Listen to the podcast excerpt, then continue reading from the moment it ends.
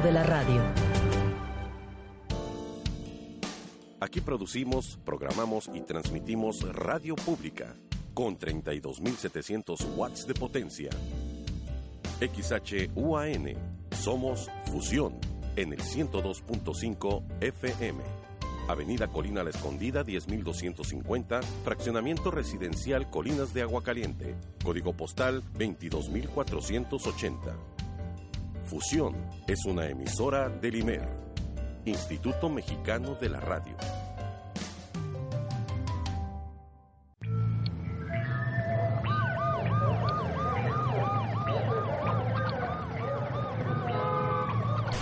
Bordear el desierto.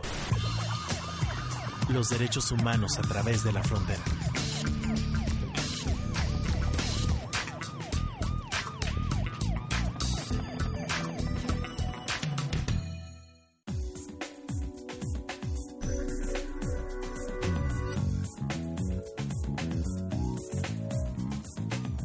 Buenos días, estamos en la nueva emisión de Borrear el Desierto, los derechos humanos a través de la frontera. Los saluda Vianet Medina. El día de hoy vamos a hablar de, la cultura migrante en la ciudad, de los deportados. Ya tenemos a nuestro grupo de conocedores de migrantes eh, que se han abordado el problema o la realidad de los migrantes desde diferentes perspectivas. Les quiero recordar que hoy, en esta semana, celebramos el Día Internacional de los Derechos Humanos. Comenzamos.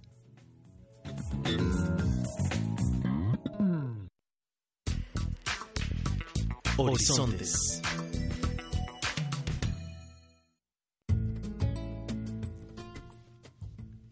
En 1950, la Asamblea General de las, de las Naciones Unidas invitó a todos los estados y organizaciones interesadas en el proyecto de derechos humanos a que observaran un día, el Día de los Derechos Humanos, que se designó para el 10 de diciembre de cada año. En 1993 sabemos que se creó la Oficina de Alto Comisionado de las Naciones Unidas para los Derechos Humanos y pues en este marco eh, nuestro programa se, se, inscribe, ya lo hemos mencionado sobre todo en las en las primeras en los primeros programas que tuvimos que los derechos humanos se fundamentan en esta declaración de 1948. Y pues en esta semana se nos concede una fecha especial para hacer una reflexión eh, también original acerca de estos derechos. Comenzamos.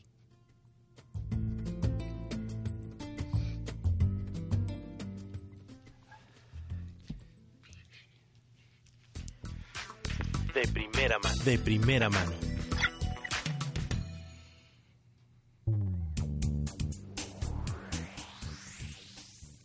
Ya están en, con nosotros eh, Kimball Taylor, Daniel Watman y José García, quienes son conocedores del tema de los deportados, de los migrantes, porque han tenido a estos migrantes muy de cerca.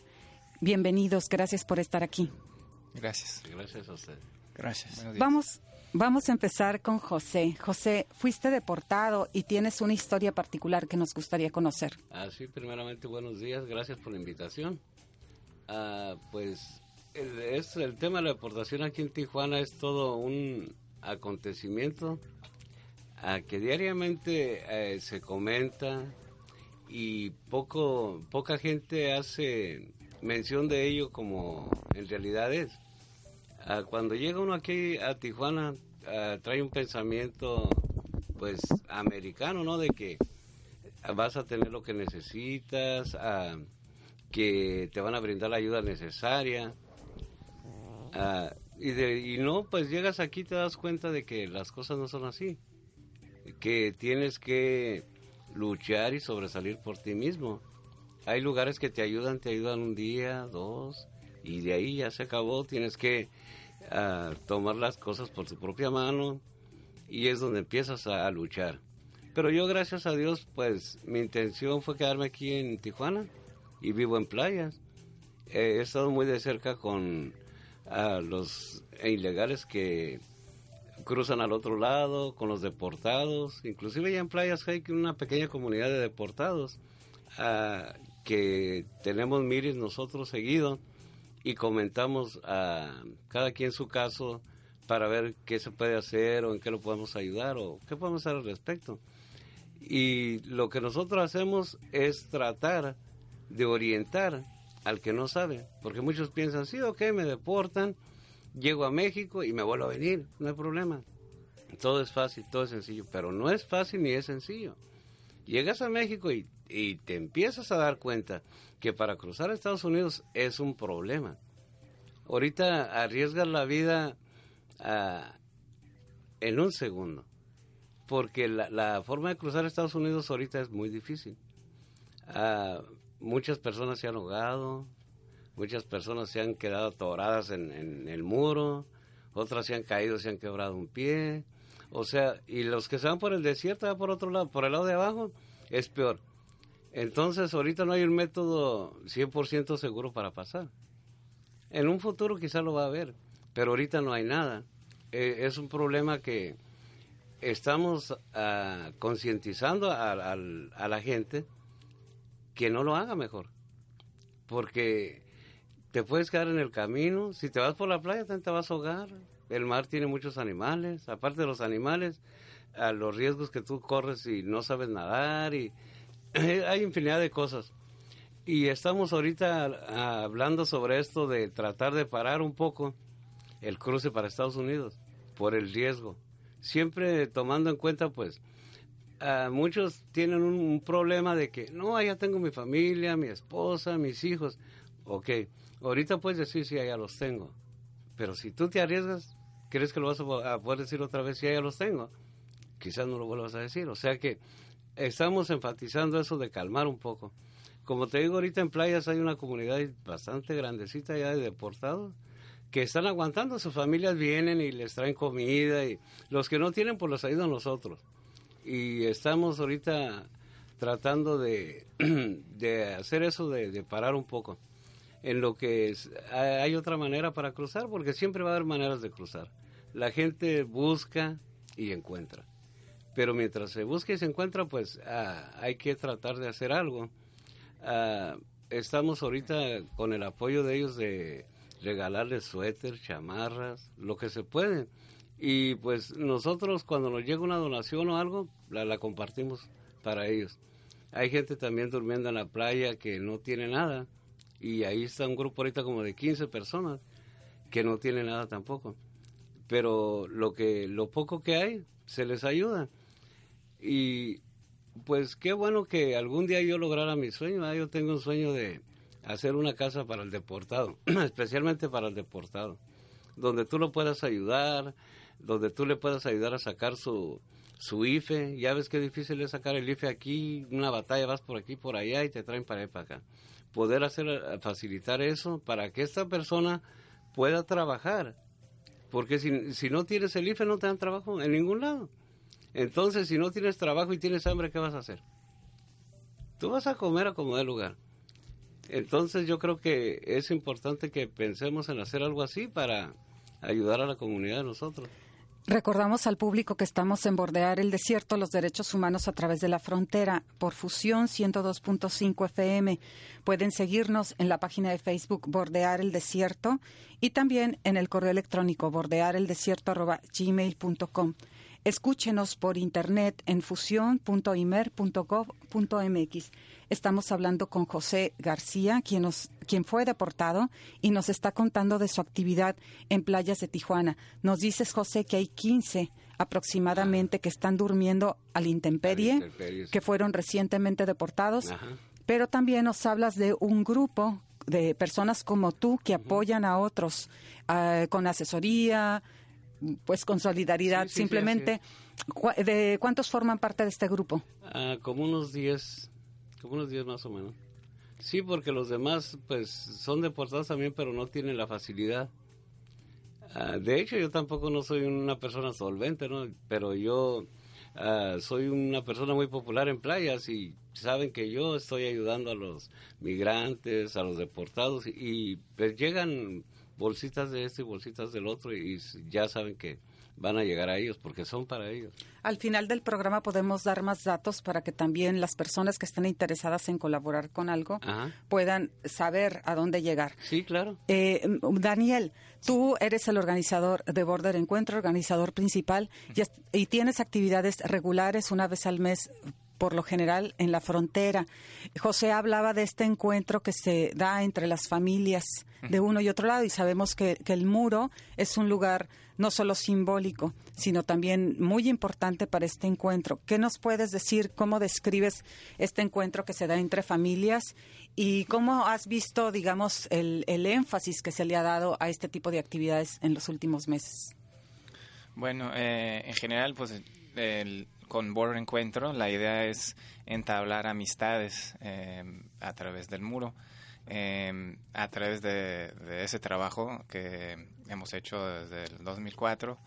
Eh, pues yo aprendí mucho de la, de la batalla, de la lucha, de los deportados, de, las, de los emigrantes que están separados de sus familias y exactamente en donde hacemos los, los eventos de Border Encuentro eh, es donde se unen las familias, eh, familias que están separadas por estatus migratorio eh, y no hay otro lugar donde se pueden ver. Y pues sí, pues desde que empezamos hace 10 años, pues muchas cosas han cambiado, es, es una situación siempre cambiante. Los últimos, el último año Mm, esta colección de diferentes organizaciones a que pertenece Border Encuentro, eh, que se llama Friends of Friendship Park, logramos que hubiera un poco más acceso eh, a esta zona. en 2009 este, se cerró por completamente y hace un año se abrió un poco eh, de una forma restringida los sábados y domingos de 10 a 2 las familias se pueden ver en, ese sitio de Friendship Park, en el, en el Monumento Binacional. Y en los últimos este, dos meses yo voy todos los fines de semana em, y nada más para dar un ejemplo, el último fin de semana em, de la del deseo de las familias de verse en ese lugar em, y este fin de semana pasado llegaron, llegaron varias familias y, se vieron y, una familia llegó eh, y sus familiares vinieron desde Sacramento, California, para verse con ellos y no sabían del horario. Y por teléfono les comunicamos eh, cómo llegar, o sea, les comunicamos a través del muro y por teléfono ellos comunicaron a los que estaban en San Diego viniendo para para ahí y, faltaba una hora para que se vieran. Eh, yo tenía bicicleta y fui a recoger a la mamá y se, se, se subió a la bicicleta y, se, se, fue corriendo tras nosotros el hijo eh, para, para que tuvieran por lo menos 15 minutos para verse con sus familiares. Bastante complicado, ¿no? Y esto nos habla del reforzamiento de la frontera como una medida eh, de seguridad, o sea, la, política de Estados Unidos va en la línea de cerrar la frontera, hacerla, eh, militarizarla, y esto pues genera esos límites de que los encuentros familiares en, en, la, en el muro, que antes eran constantes, se reducen a un horario de cuatro horas aproximadamente, ¿no? Que es lo que eh, se, se mantiene abierto. Y bueno, lo importante aquí sería ver que hay una dinámica en la que sí se da un encuentro pese a esta división. Sin embargo, hay un problema muy de fondo que significa o que tiene que ver con la deportación, con el no reconocimiento de los derechos de tránsito, que bueno, hay también derechos de Estado que, que lo impiden. Esta discusión ya la venimos haciendo desde hace varios meses cuando hemos tratado aquí también el tema de la frontera. Pero ustedes que han hablado con los migrantes y que han sabido de casos particulares de violación de derechos, sí me gustaría que eh, ampliaran el tema. Para esto, Kimball, me gustaría preguntarte mm, cómo es eh, la transición de los que viven, en, de los que quieren cruzar, de los deportados, cuáles son los medios por los que han cruzado. Tú estás escribiendo un libro. Eh, la bicicleta del coyote, me decías que se llama, entonces sabes sobre el tema acerca de cómo eh, un deportado o, bien un, un, inmigrante que apenas, un migrante que por primera vez va a cruzar, se hace de medios particulares. ¿Qué nos puedes contar respecto de la, de la migración muy particular de estas personas?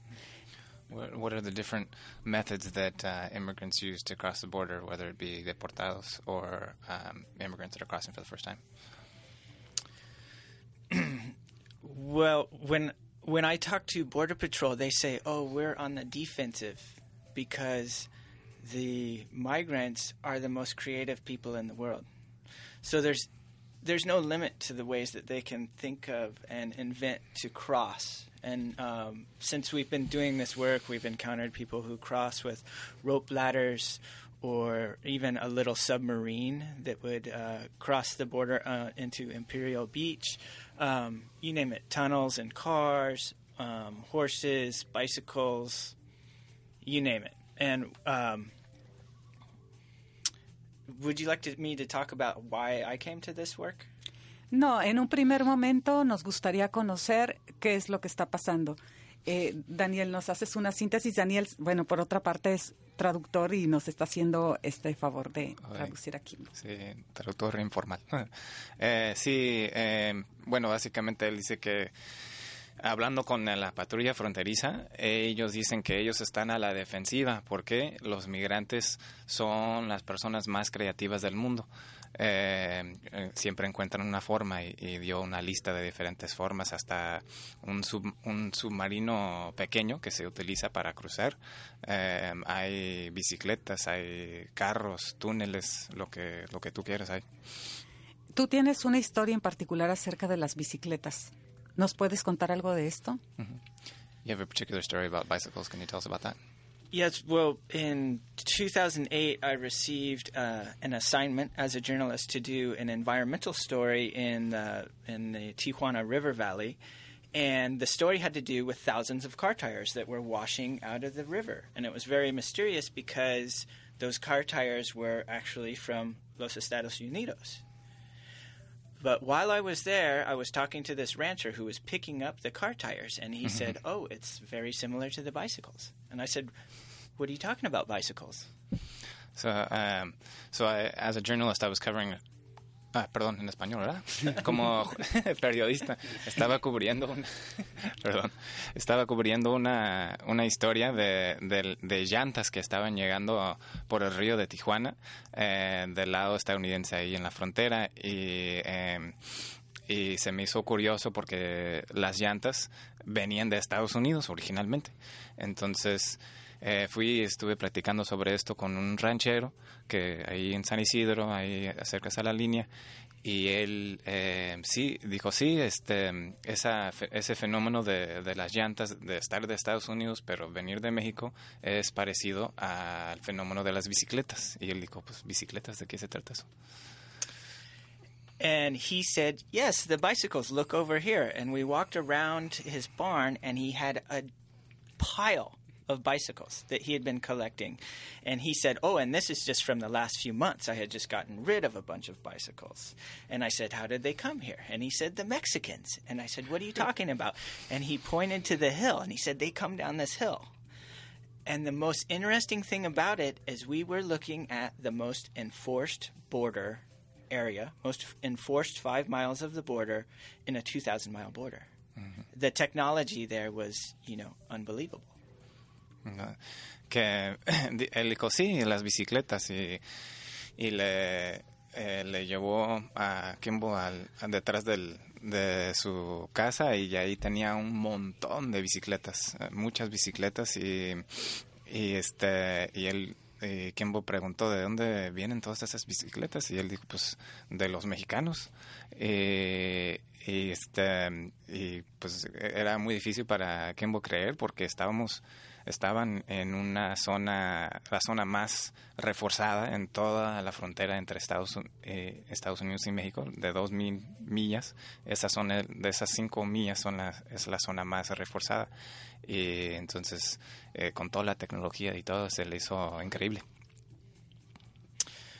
Well, every ranch and even the uh, California State Park had a pile of bicycles in the valley.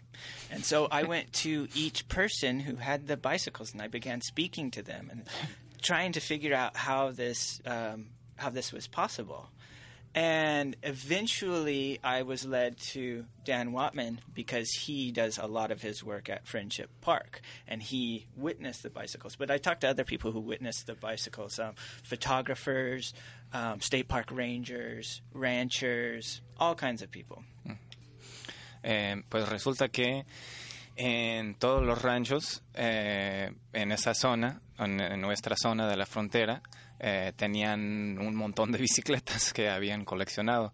Entonces él fue con cada uno preguntando de qué se trata eso, de, o sea, se le hizo muy interesante y tarde o temprano este, se topó conmigo eh, por mi experiencia en Friendship Park y eh, no solamente habló conmigo, habló con muchas personas que, que trabajan en esa zona, con este eh, con agentes, con gente que trabaja con el, con el Estado, con el parque del Estado, eh, tratando de enterarse más de- del fenómeno. And so Dan said, Well, I don't know. Yes, I've seen the bicycles, but I don't know. He's like, Maybe I know someone. And um, we actually went to bicycle shops in Tijuana and asked questions, and the people at the shops just stared at us. and then uh, Dan introduced me to Jose, and Jose, had, in his way, had been do- helping out migrants because he had shared that experience. And even Jose thought, "What? Who, who is this person?" But the one link was that everyone loves bicycles. If we had been searching out some other way to cross, it would have been very difficult. But each person loved bicycles, and together we formed a little unit to invest- investigate how this was possible.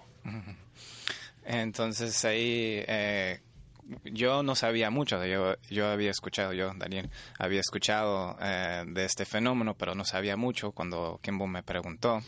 Eh, eh, entonces, este, pero sí le dije, pues conozco a una persona que tal vez sepa algo. Eh, y primero fuimos con a, talleres de bicicletas eh, y pues nadie, nadie, nadie ni supo o no supo contestarnos o no quiso contestarnos, no sé. Eh, pero llegamos con, con José, eventualmente con José. Y este, ya creo que cubrí todo. I think I covered everything. Estamos, les recuerdo, en Bordear el Desierto, los derechos humanos a través de la frontera, programa que se transmite cada viernes de 10 a 11 de la mañana. Síganos por eh, o también por Facebook, Bordear el Desierto. Los teléfonos en cabina son 681 33 93 y 94. El día de hoy estamos hablando sobre los deportados o la cultura migrante. Y para esto nos acompañan José García, que ha sido deportado y que está haciendo una labor de asesoría a los deportados en Tijuana. También Kimball Taylor, quien nos está hablando sobre eh, su investigación, que finalmente va a ser un libro que se va a publicar en, en 2014 en inglés en Estados Unidos. Y Daniel Watman, que además de estar haciéndola de traductor, nos está apoyando, bueno, hablándonos concretamente de las actividades o de los encuentros que se realizan en el muro fronterizo en Tijuana, San Isidro. Eh, sí, eh, para acabar la, la traducción, una parte que dijo Kimbo, lo que nos unía eh, eh, para la investigación era la idea, el amor por las bicicletas. A, todos, a todos les gustan las bicicletas, entonces eh, con ese tema nos fuimos yendo a, con la investigación.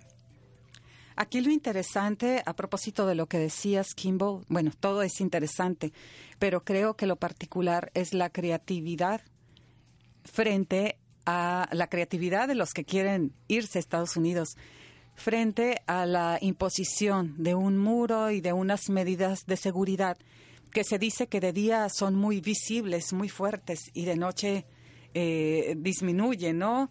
son, son situaciones que nos hacen ver, pues, que esto de la, del cruce es algo tan ambivalente.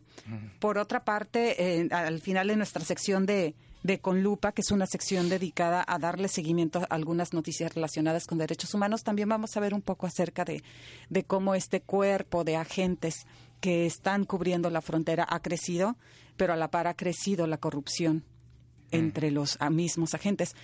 Eh, la migración y el equipo con que se refuerza la frontera es un tema muy complejo, muy ambiguo, y lo que ustedes nos están diciendo nos ilustra para saber que, bueno, frente a esta, este crecimiento de la militarización, también han existido y existen y han existido estrategias. José, en particular, ¿tú desde cuándo le estás dando seguimiento a, esta, bueno, tú cuándo fuiste deportado y desde cuándo le has estado dando seguimiento al, a otros deportados? Bueno, desde el 2004, a principios del 2004. Y ahí, pues, yo hablo más que nada por experiencia propia en lo que, lo que yo viví. Y lo que yo viví, yo no quiero que lo siga viviendo cada persona que llegue a Estados Unidos, de Estados Unidos a México. Entonces, ah, lo único que trata de hacer es concientizar un poquito a las personas. anteriormente era más fácil a decir, sí, mira, yo te voy a conseguir a fulano, te voy a conseguir a sultano y te vas para el otro lado. Y se iba. Fácil. Pero ahorita no es así. Ahorita es muy difícil, demasiado difícil aparte la situación en México ahorita no está fácil tampoco. Ah, los abusos continuos que tienes ahí, en, por ejemplo, en la playa, ah, son los abusos de la policía. Es, es donde vamos otra vez, eh, eh, donde se requiere el apoyo de, de, que tengas tu IFE para que no te molesten. Y si, y si no tienes un medio, si no tienes una persona que te facilite el acceso para que tú tengas tu IFE, vas a estar, te van a estar levantando cada día y cada vez que te encuentren. Porque es el trabajo de ellos, ¿no? Pero muchas de las veces nosotros como comunidad ahí en playas hablamos con los oficiales, ya tenemos varios oficiales conocidos, ¿ah? Ahí me conocen bastantes.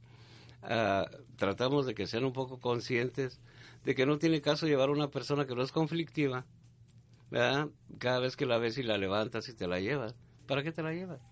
Déjalo ser y déjalo, si él está barriendo ahí, pues déjalo que barra para que se gane su taquito y coma. Y es mejor que le crees coraje y después haga cosas que no tiene que hacer, porque ah, cuando el ser humano le llega el coraje hace cosas que no tienes que hacer. Y sí, hemos, hemos recibido colaboración de ellos también por este lado. Y ahorita pues estamos navegando a ver cómo vamos a pasar estos días para ellos pues que no tienen cobijas, no tienen nada ahí como te digo, hay como 15 personas ahí durmiendo en la playa y a la intemperie. Queman la basura y todo para calentarse.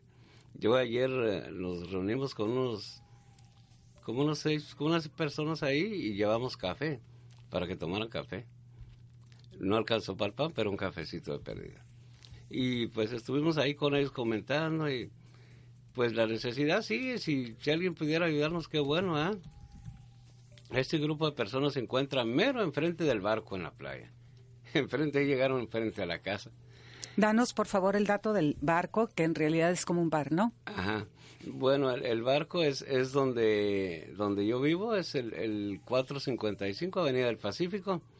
Y ahí mero enfrente están ellos. Vamos a hacer un corte y seguimos hablando con ustedes después de este.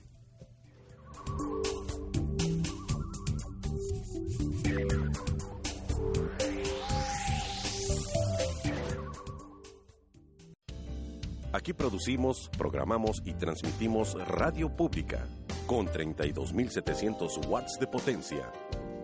XHUAN, Fusión 102.5 FM. IMER, Radio Pública a tu servicio. Ese reloj no deja de sonar. ¿Dónde está? ¿Está por aquí? Aquí está. ¡Está en mi cabeza! Ahora sí tienes el tiempo verdaderamente encima. Si tu IFE no tiene un 15 al reverso, renuévala ya, porque perderá vigencia a partir del 1 de enero de 2014. No te quedes sin identificación oficial y sin poder votar. Consulta ife.org.mx o llama a IFETEL y haz una cita. Lo que hace grande a un país es la participación de su gente. IFE. Así suena el Instituto Mexicano de la Radio. Así también suena el IMER de Tijuana a Mérida. Emisoras con personalidad propia y una sola identidad sonora por una radio participativa, incluyente y plural. IMER, Radio Pública a su servicio.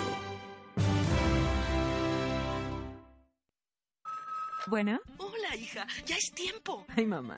A tu nieta le faltan dos meses para nacer. Por eso, ya llegó el momento de vacunarnos contra la influenza. Protege a tu familia contra la influenza estacional. Aplicaremos la vacuna a niños menores de 5 años, adultos mayores de 60, embarazadas y personas con diabetes, obesidad, asma, enfermedades renales, cardíacas, cáncer y VIH. La vacuna, tu mejor opción. Secretaría de Salud. Gobierno de la República. Este programa es público, ajeno a cualquier partido político. Queda prohibido el uso para fines distintos a los establecidos en el programa. Bordear el desierto. Continuamos.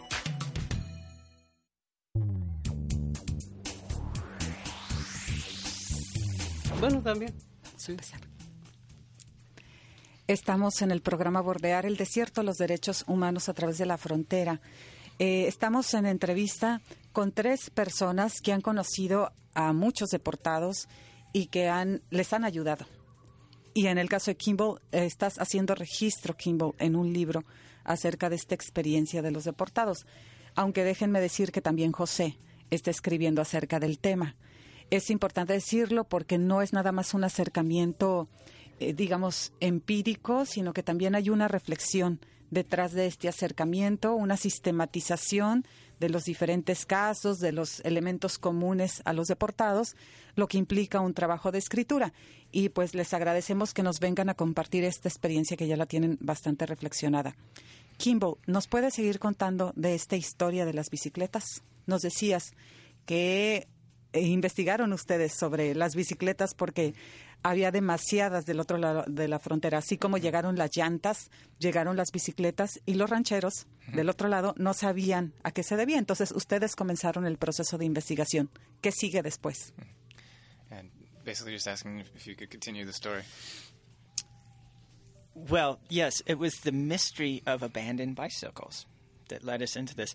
There was a class of academics and intelligentsia on both sides of the border that study the border and they can they explain it in very academic ways but because we were involved in this very particular and intimate way of crossing by bicycle we were led into this amazing story that I think enriched our lives. Jose began um, searching out my um, boyos, or migrants, and um, and and coyotes that could explain the story.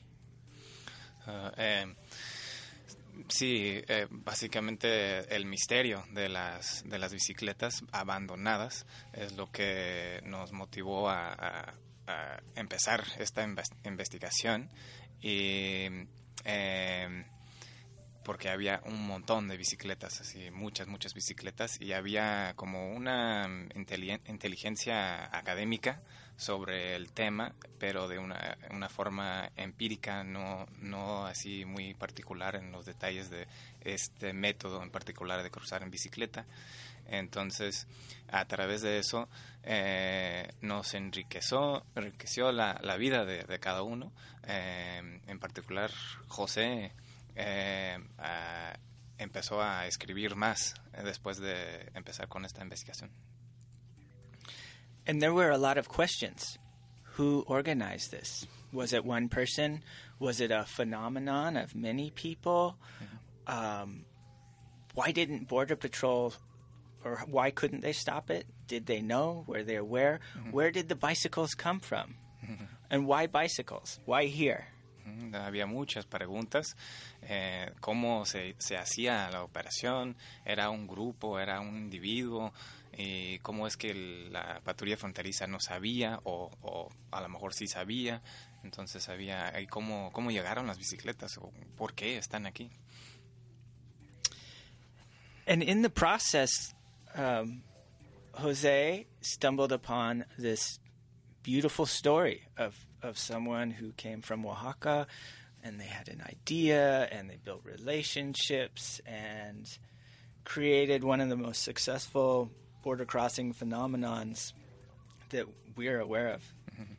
Entonces, a través, a través de eso, de esa, ese interés, esa curi- curiosidad, eh, José se topó con eh, una persona de Oaxaca que empezó una operación y eh, una operación en que se cruzaron más personas en toda la historia en, eh, por el periodo de tiempo que, que cruzó que nosotros sabemos.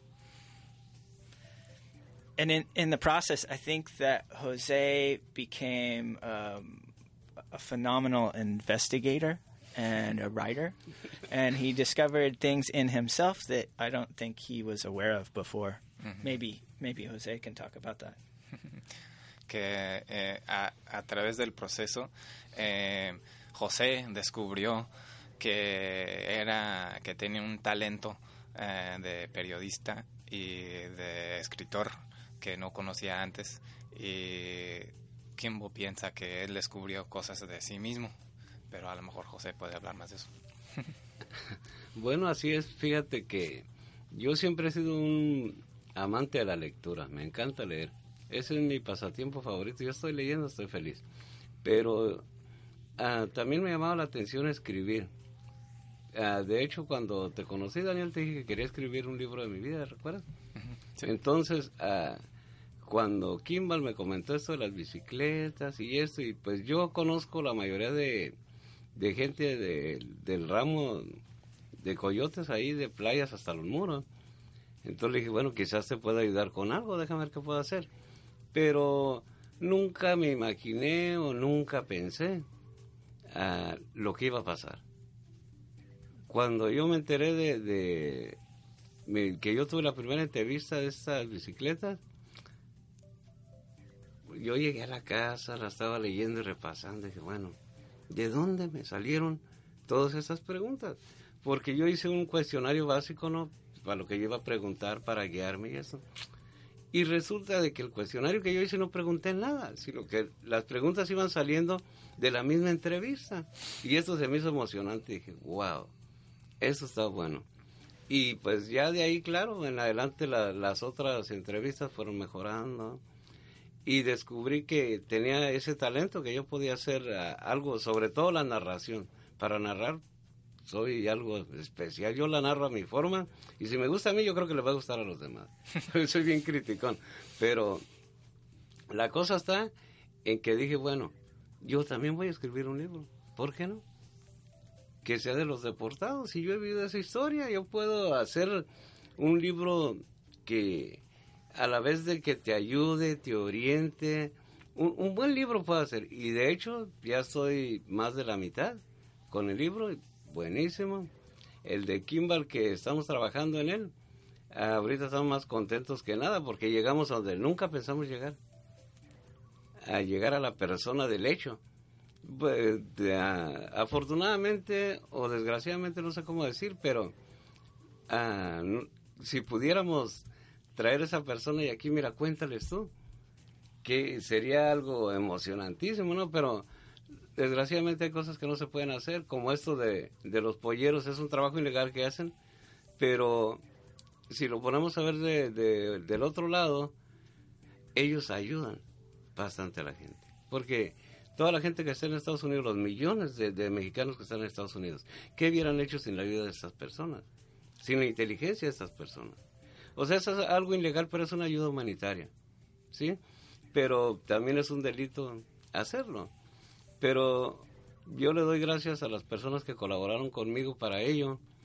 El libro tiene sobrenombres y todo, porque no podemos escribir sus nombres, y esto es entendible, pero no importa al último tanto el nombre, sino lo que importa es el suceso, ¿verdad? qué pasó y cómo pasó.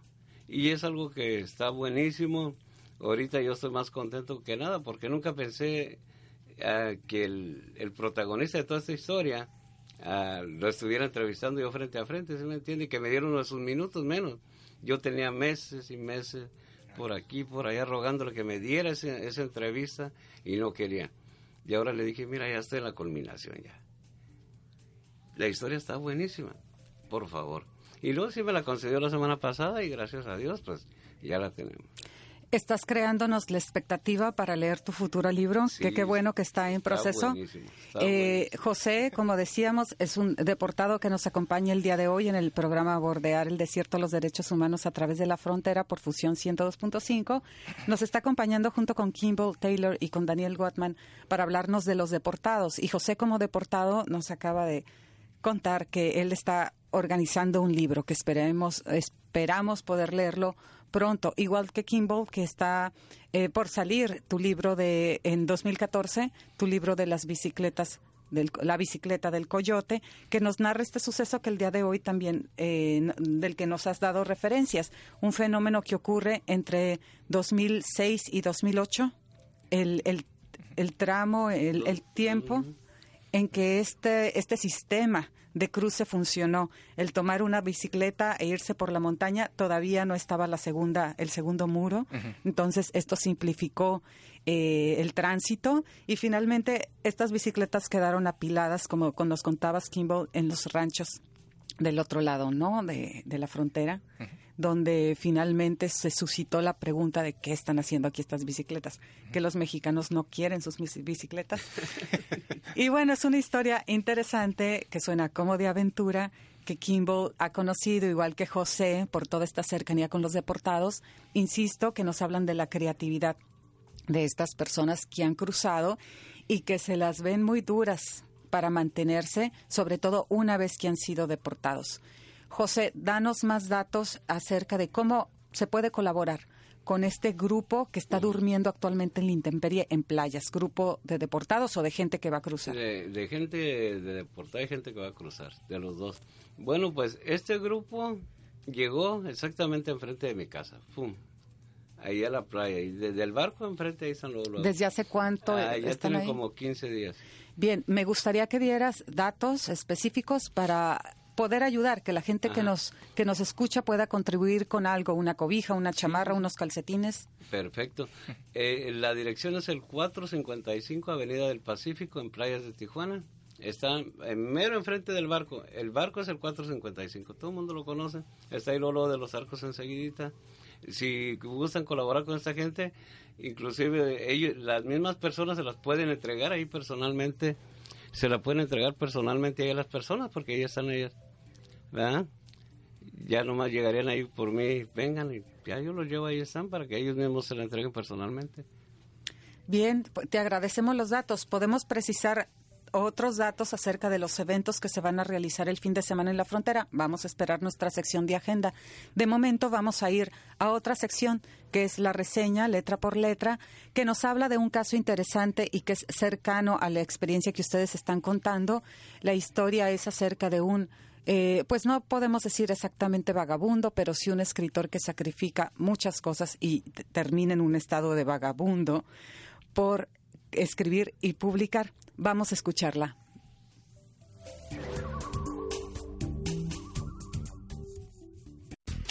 Letra por letra. Letra por letra. Letra por letra. Letra por letra.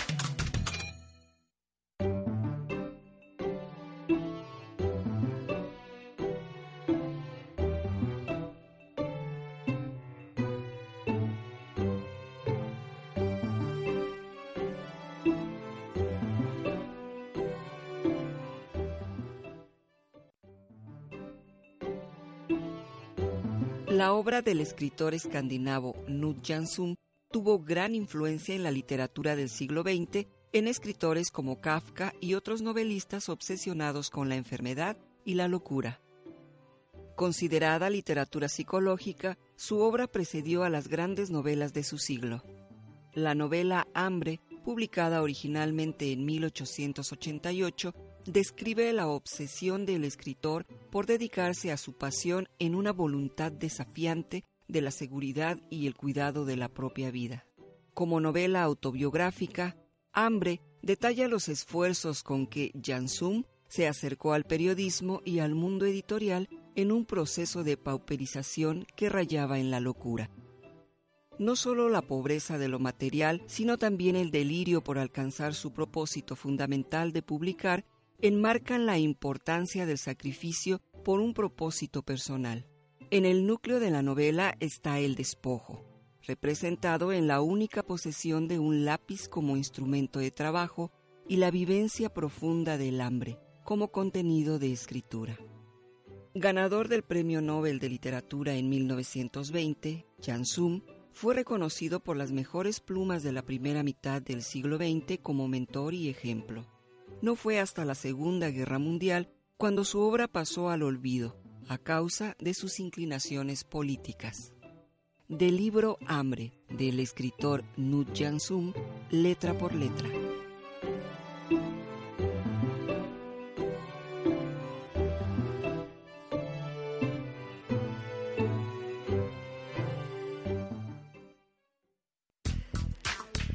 Con lupa. Con lupa.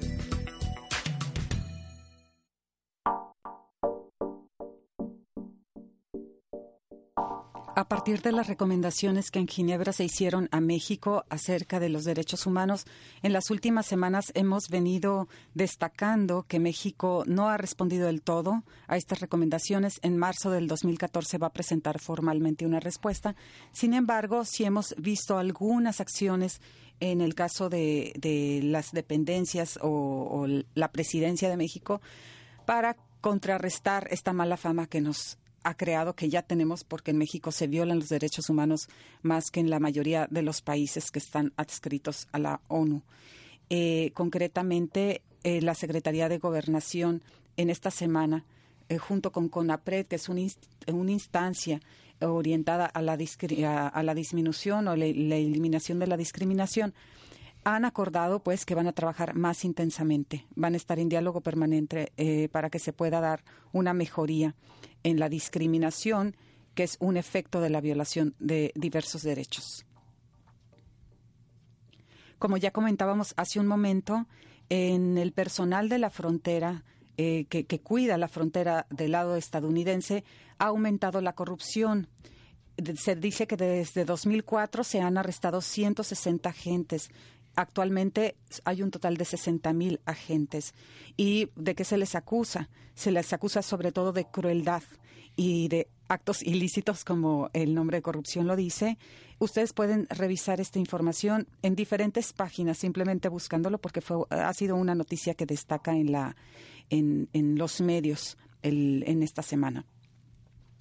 Y otro dato a destacar acerca de los migrantes es que sigue dándose la caravana de madres centroamericanas Emeteria Martínez. Esta entró a México por Tabasco, ha pasado por diferentes estados, incluidos San Luis Potosí, Aguascalientes, Chiapas, etcétera, eh, y lo que esperan es el apoyo de la población para localizar a sus migrantes perdidos o muertos. Eh, están buscando indicios entre la gente para que los puedan apoyar. Eh, quiero decir también que en este tránsito han tenido el apoyo de diferentes albergues que sobre todo del sureste mexicano que los han recibido para darles alimento, darles agua, para darles también eh, otras muestras de solidaridad que tienen que ver con, el trato, con el acercamiento, con, con el diálogo. Eh, pero también hay que destacar que en México, es un dato que es reciente también, el, el, número de albergues ha tenido que disminuir por falta de apoyos. Estamos en una situación pues también difícil porque por una parte existe la solidaridad, pero por otra parte eh, la crisis económica limita los apoyos en, en, el caso de los migrantes y de los eh, vagabundos o gente que no tiene dónde vivir o dónde estar en, esta, en este tiempo. Vamos a nuestra siguiente sección.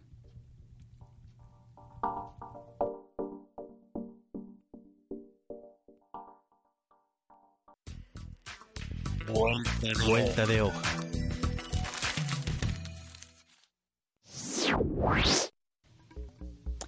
Y ya decíamos que podemos colaborar con esta empresa, llamémosle así, de ayudar a los deportados que están en nuestra ciudad, en el extremo de la ciudad, en playas de Tijuana, donde no se ha creado formalmente un albergue. Sin embargo, hay personas como José García, quien nos acompaña hoy, que está apoyando a estas personas no solamente eh, en, digamos, en lo simbólico, sino también con ayuda material. Y se les estaba invitando a que fueran a esta calle eh, eh, principal que está a un costado de la, de la playa, eh, digamos, en, del malecón. A un costado de la Plaza Monumental. Muy bien. Mejor indicación, donde está un bar con forma de barco, que más bien es conocido como el barco. Y ahí eh, se pueden dar apoyos si alguien anda por ahí y quiere llegar y prestar una ayuda, adelante. También quiero mencionar que este fin de semana se celebra la tradicional Posada sin Fronteras, que la semana pasada, si bien recuerdan, Raúl Ramírez, que fue procurador de los derechos humanos y activista de la Casa del Migrante también hace muchos años, nos recordaba que la Posada está cumpliendo 20 años. Para esto, Daniel, nos gustaría que nos dieras datos más precisos. Es el sábado siguiente de 2 a 4, pero hay actividades alrededor de esta. Sí, eh, bueno, la, la, actividad principal es, es la posada de 2 a 4. Eh, gente va a empezar a llegar a, desde la 1 de la tarde. Eh, del lado estadounidense es el evento más grande que se hace en la frontera. Eh, el año pasado llegaron eh, total alrededor de 500 personas. Entonces, pues no, eh, aparte del, del, fandango fronterizo, yo creo que nada se compara en, en, los eventos en la frontera en cuanto a este, cantidad de gente. Y eh, el, el, jardín binacional ya se hizo como parte del parque y entonces vamos a estar dando tours de, del jardín también para que mm, gente vea las plantas nuevas y, y a, aprenda de la importancia de, de, la flora nativa de la región. Es un jardín donde se puede acercar de cualquier lado de la frontera. ¿Nos puedes dar horarios? El sábado eh, se va a hacer al antes de la posada, después de la posada. Pues vamos a, yo no soy eh, yo soy el organizador principal de Border Encuentro, pero no soy el organizador principal de este evento. De la posada. de la posada. Entonces, eh, voy a hacer el intento de hacer tours del jardín. El jardín, soy el coordinador del jardín binacional, entonces voy a hablar el mismo día con la, la patrulla fronteriza a ver si eh, permiten tours del jardín del lado estadounidense.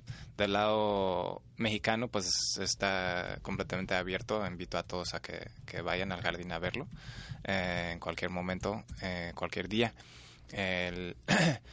Y posiblemente el sábado a la una de la tarde, entre una y dos, vamos a estar dando tours este, eh, formales del, del, jardín.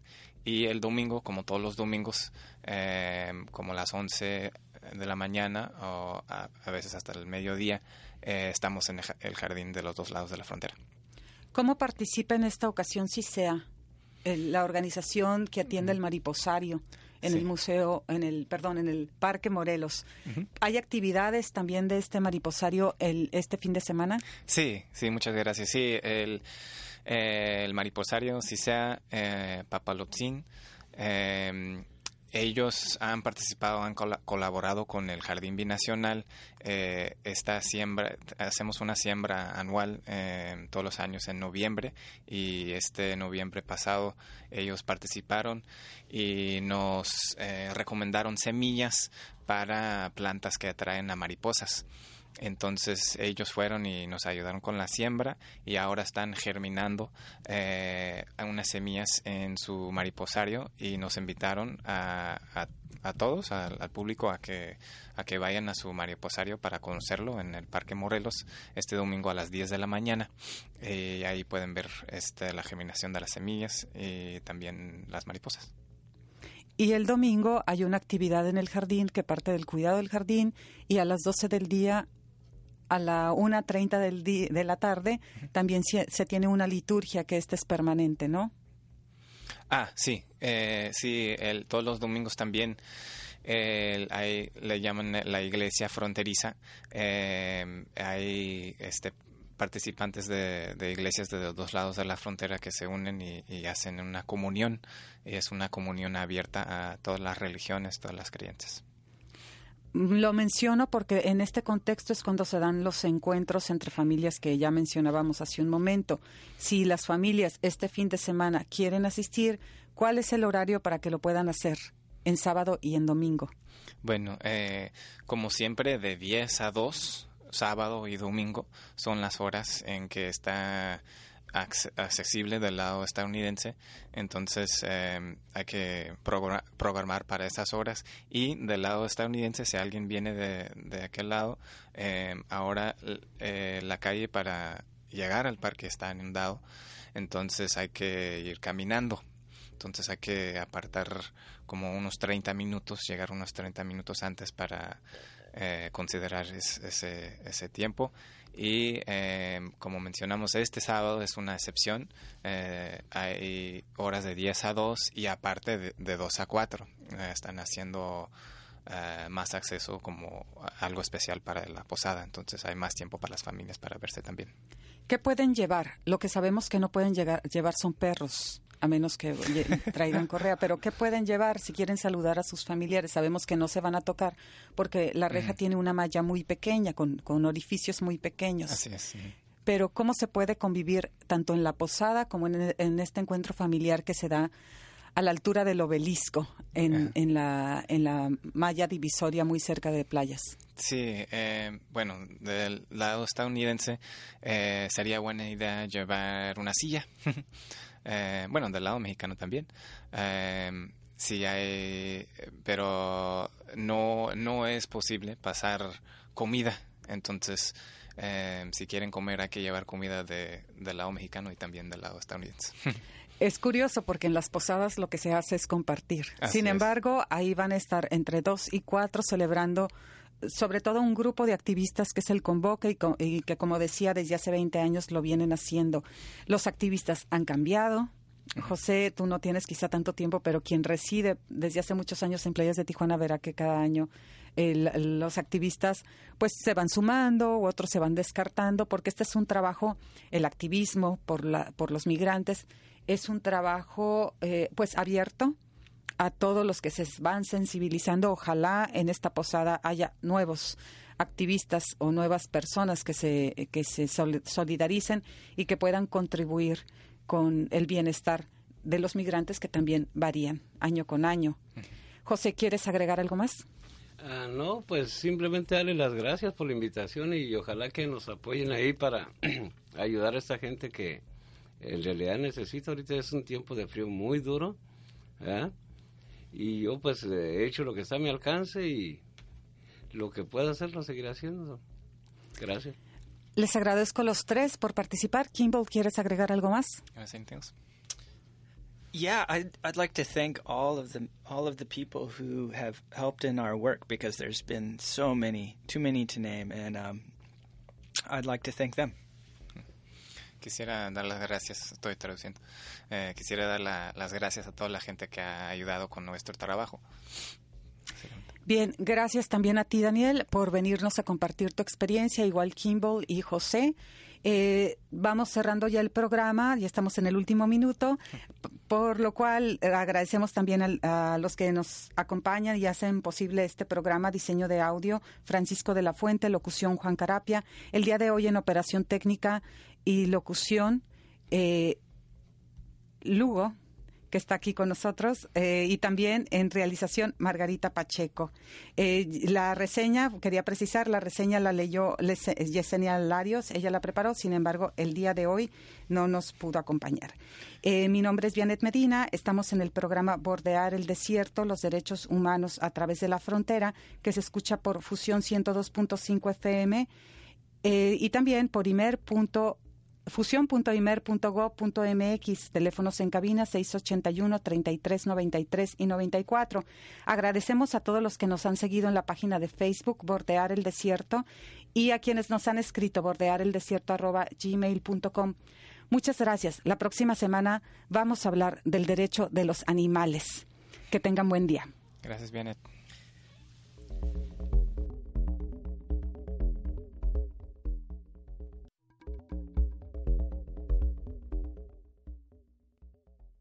Fusión 102.5 FM presentó.